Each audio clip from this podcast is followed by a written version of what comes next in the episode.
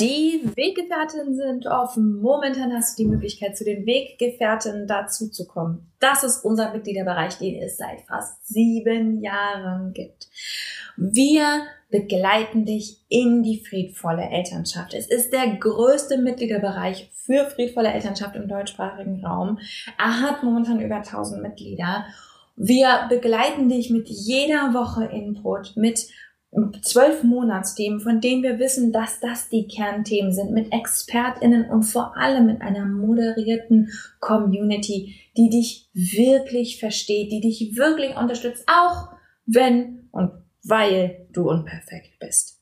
Wenn du Bock hast, mit dazu zu kommen, kannst du uns sieben Tage komplett kostenlos kennenlernen. Du findest uns unter derkompass.org slash Weggefährtin derkompass.org slash Weggefährtin, kannst komplett kostenlos dazukommen und dich einfach erstmal umschauen. Neben all dem, was ich gerade gesagt habe, der Community, den Monatsthemen, bekommst du auch Zugang zu psychologischer Beratung, zu Kursen, zu Workshops, zu vielem, vielem mehr, was wir für die Community veranstalten. Es lohnt sich absolut. Lern uns sieben Tage kostenlos kennen. Und keine Panik, wir sagen dir vor Ablauf der sieben Tage Bescheid, fragen dich, ob du bei uns bleiben willst. Und wenn du keinen Bock hast, dann gehst du wieder. Schließlich soll es für uns alle passen. Ich freue mich auf dich. Wir sehen uns bei den Weggefährten. Du blöde Kackmama! Und nun? Nun ist es Zeit für Schrecklich Nett der Podcast für Eltern, die keinen Bock auf Erziehung haben, aber nicht wissen, was dann. Moin, moin, moin. Ich will heute mal mit dir darüber reden, was wir machen können, wenn wir aufhören, über Erlauben und Verbieten zu denken. Mm, ganz, ganz viel ist es noch immer so, trotz vieler Jahre Aufklärungsarbeit und trotzdem ist inzwischen, glaube ich, in einer breiteren Masse angekommen ist, dass Kinder Leute sind und dass man mit ihnen besser umgehen sollte und so. Es ist noch immer so, dass Leute sagen, ja, aber das kann man doch nicht erlauben oder fragen, was ich verbiete oder fragen, ob sie was erlauben oder verbieten sollten, was sie irgendwie bei ihrem Kind schwierig finden. Klassiker sind so Sachen wie Essensthemen, Bildschirmmedien, solche Sachen. Und ich finde diese Frage nicht hilfreich, beziehungsweise ich finde sie falsch. Ich finde, an dieser Frage kann man gut sehen, mit welchem doppelten Standard wir Eltern-Kind-Beziehungen anschauen. Im Gegensatz zu allen anderen Beziehungen. Es wäre ja definitiv eine fette Red Flag, wenn, wenn jemand sagen würde, ich weiß ja nicht, soll ich das meinem, meiner Freundin erlauben? Soll ich das meinem Partner erlauben oder sollte ich das verbieten? Ähm, das würden wir als kontrollierend und übergriffig empfinden. Und natürlich ist die Eltern-Kind-Beziehung eine andere. Also wir haben viel mehr Verantwortung als für ähm, andere Erwachsene. Aber ich glaube schon, dass dieses Verachtungslevel, was wir da drin haben, dieses Objektivieren, wie es eben viel in erzieherischem Handeln vorkommt, dieses ich will, dass du dich auf eine bestimmte Art und Weise verhältst und auf dem Weg dahin ist es für mich total okay, dich als Objekt zu behandeln. Das ist ein Problem und das finden wir an dieser Stelle meines Erachtens relativ deutlich. Dabei ist nicht die genaue Wortwahl des Ding, sondern vielmehr der Blick darauf. Gucke ich auf mein Kind und denke über, lasse ich das zu oder lasse ich das nicht zu nach, dann bin ich schon in diesem, bin ich schon quasi, habe ich schon meine Macht in der Hand und bin bereit, sie jederzeit aufs Kind zu schmeißen. In meiner Erfahrung spüren das Kinder.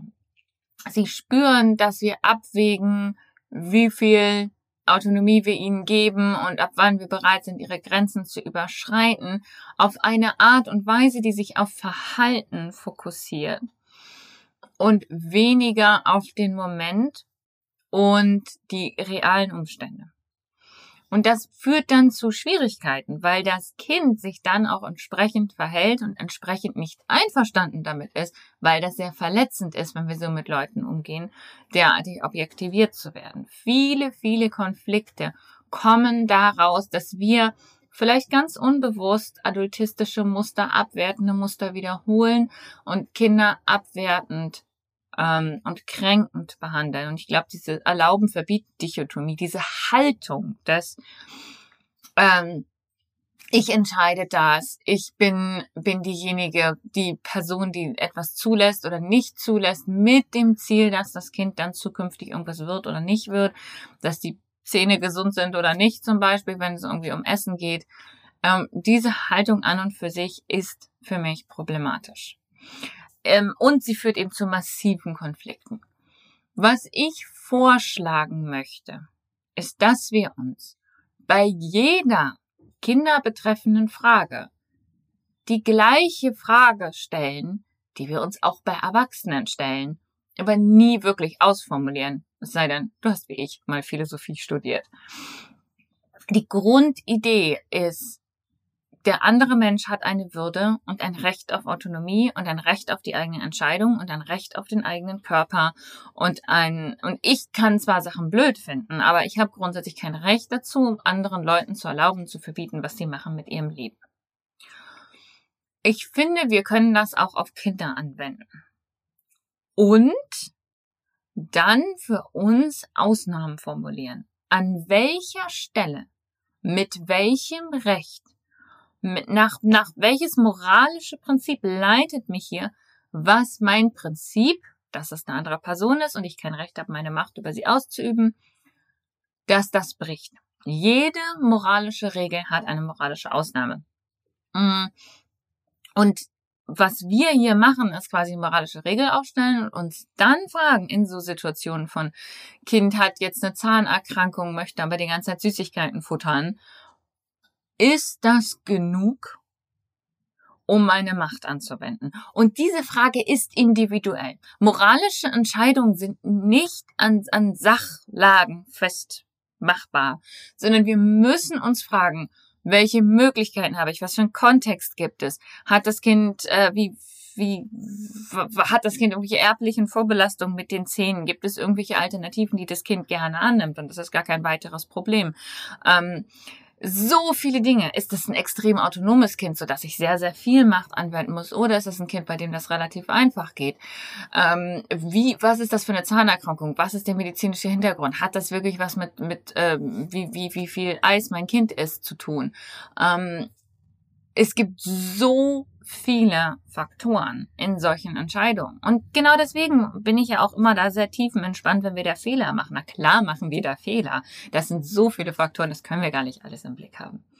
Aber wenn wir diese Faktoren abwägen, finde ich, können wir in der, in der groben Richtlinie, gibt mir die Situation das Recht, meine Macht über das Kind anzuwenden nicht so viel falsch machen, weil wir damit die Sache auf den Kopf stellen. Wir denken nicht mehr über Erlauben, Verbieten nach und stellen uns als Gott über das Kind, so dass das Kind sich entsprechend verhalten muss oder entsprechend Sachen machen muss, damit wir erlauben oder verbieten, sondern wir stellen uns an die Seite vom Kind und sagen, hier, wir ne, gehen hier miteinander durch dieses Leben und dann gibt es die Situationen, in denen habe ich Verantwortung für dich, also die habe ich immer, äh, in denen kann meine Verantwortung für dich gegebenenfalls so aussehen, dass die Verantwortung für dein psychisches Wohl, für unsere Beziehung, ähm, für deine, für dein Recht als Mensch mit Würde angesehen zu werden, nicht so wichtig ist, wie meine Verantwortung zum Beispiel wegen Akt, äh,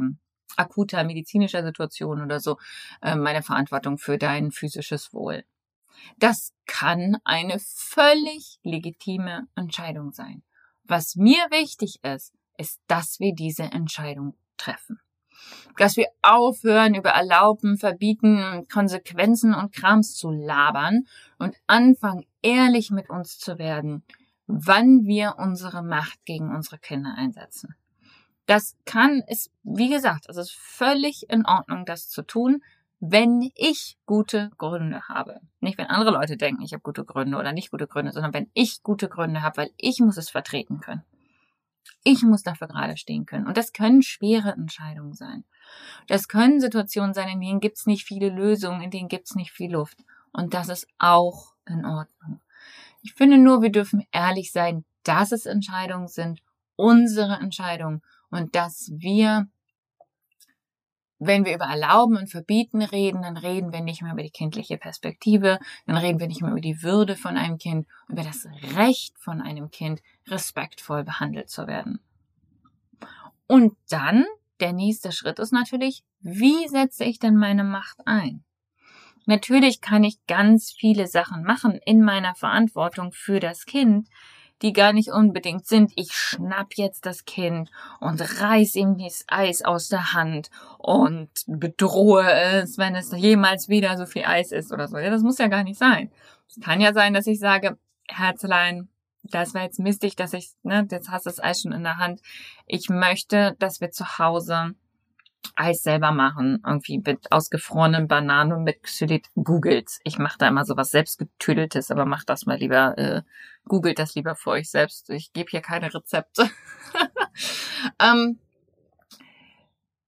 das, das wäre eine Lösung, ja, das wäre eine Möglichkeit. Oder ich sage, ich will wirklich gar nicht, dass diese Sache gemacht wird. Lass uns gucken, wie wir außen rumkommen. Ich will wirklich gar nicht, dass du jetzt so eine zuckrige Sache isst weil du sehr, sehr krank bist. Und das ist jetzt scheiße für uns beide.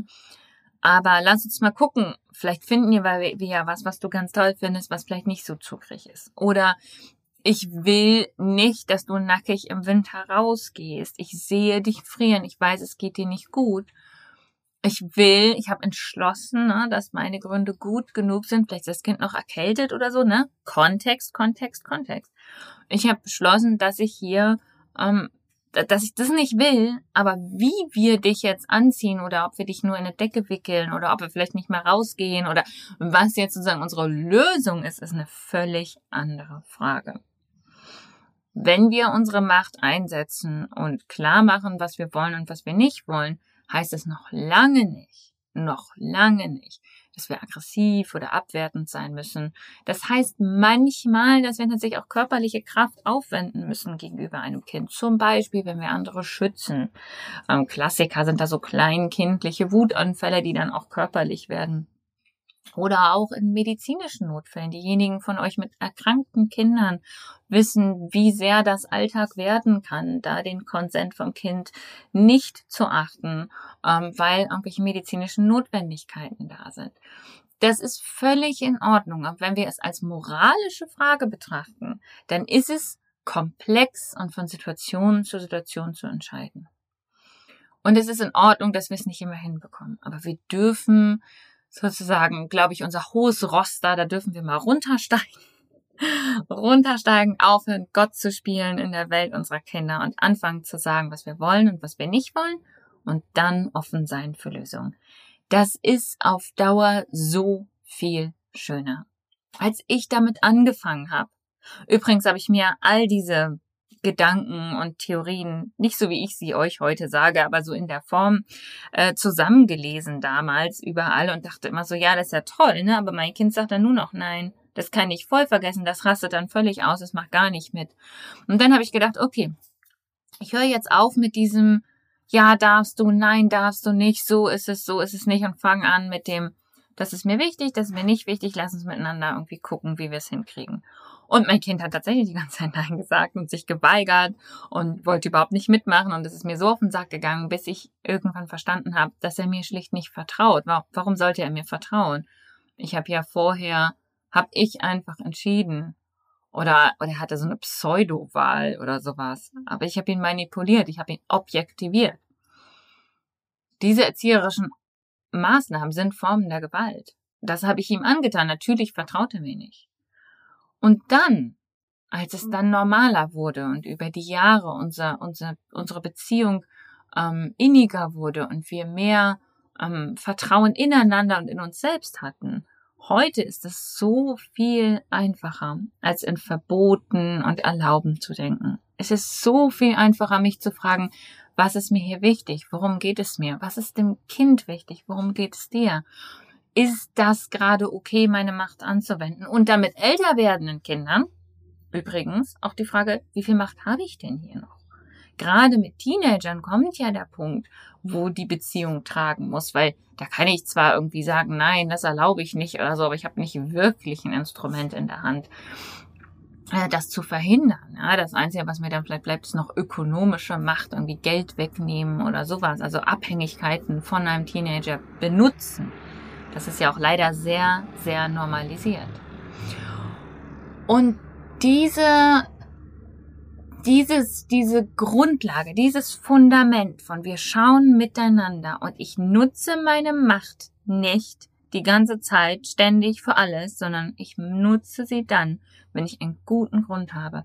Das ist so eine wunderbare Grundlage für unser Miteinander. Und das hilft so. Und das ist so viel einfacher für alle Beteiligten. Probier's mal aus. Ich kann es nur empfehlen.